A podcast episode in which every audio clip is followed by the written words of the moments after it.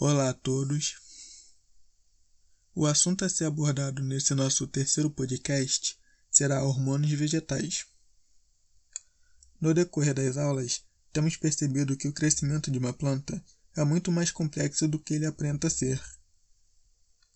É de conhecimento geral que ela necessita de fatores externos como a luz solar, água, temperatura e outros.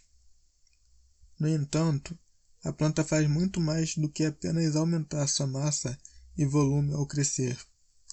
Ela também cria variadas células, órgãos e tecidos, se desenvolvendo e diferenciando. Esses processos necessitam da interação dos fatores externos, já mencionados, com os fatores internos, como os hormônios que são os principais fatores internos de natureza química na regulação do desenvolvimento e crescimento das plantas. Os fitohormônios não são produzidos é, em um tecido ou glândula específica, como nos mamíferos, por exemplo, mas sim em partes distintas do corpo vegetal. Geralmente, esses fitohormônios eles são encontrados ligados a alguma substância, como por exemplo os açúcares. Os principais hormônios são auxinas, que estão estimulando a formação de xilema e flema,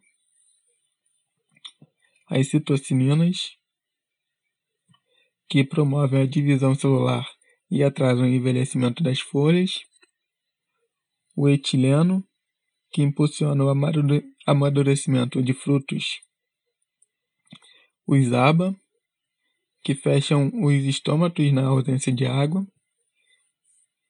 é, e giberinas, que estimulam o alongamento do caule. Em um dos diversos exemplos apresentados nos vídeos, vemos herbicidas atuando como mimetizadores de, de da auxina. Nós também vemos as auxinas auxiliando na regeneração e desenvolvimento em outras espécies da planta.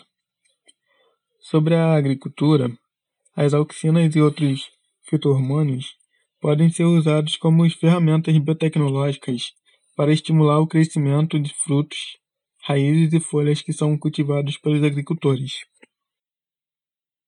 É isto, pessoal.